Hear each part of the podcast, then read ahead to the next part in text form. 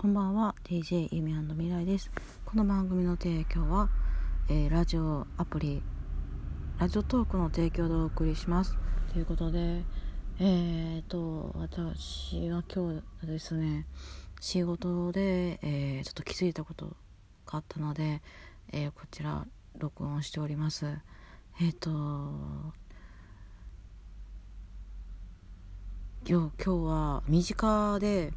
意外な発見があったのでそれを話しさせていただきたいと思います。あのー、ちょっとあまり詳しくは言えないんですけども案外なんかうん自分の悩んでることっていうのは意外にもみんなも悩んでるんだなと思ったんですよね。あの例えばそうですねあの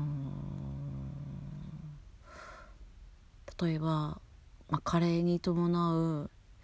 シミだったりシワだったりそういう商品を探してるお客様ってあのー、とてもいいんですよ。であのー、本当に多いんですよね。であの薬局さんとかスーパーさんとか百貨店さん特にあの百貨店さんはあのー、ねフロア1回まるまる化粧品を扱うたくさんブランドを集めたコーナー回まるまる化粧コーナーで美容部員さんがたくさんいらっしゃると思うんですけどもえっとねもっと増やすべきだと思いましたね。それはえっと百貨店さんがなぜワンフロア全て化粧品売り場を作っているのかっていうのがなんとなくっていうか分かりましたね経験して。やっぱあの女性の人っていうのは美容に対して美容というか加齢ですね。加齢あの加えるって書いて年齢の例で加齢加齢に伴うお悩みっていうのがとても深くて多いんですよ。で男性の方にはなかなかあの分かっていただけないかもわからないんですけども加齢に伴う人間のどうしても防げないお悩みってたくさんあるんですよね。私もあのお肌には気をつけてるんですけどもなかなか加齢を止めるのが難しいんですよ。まあ、それは人間の持ったどうしどうしようもないものなので加齢を止めるっていうのはねとても難しいんですけどもそういうサービスをもっとサービスを増やすっていうよりか商品を増やした方がいいと思うんですけどもっとあの詳しい人を専属の詳しい人を増やしていけばもっとそういうお化粧品だったり美容関係の商品はもっと売れるんじゃないかなと思いました。あのいやこれ本当にもっと美容関係の商品が売れると思います。売れます。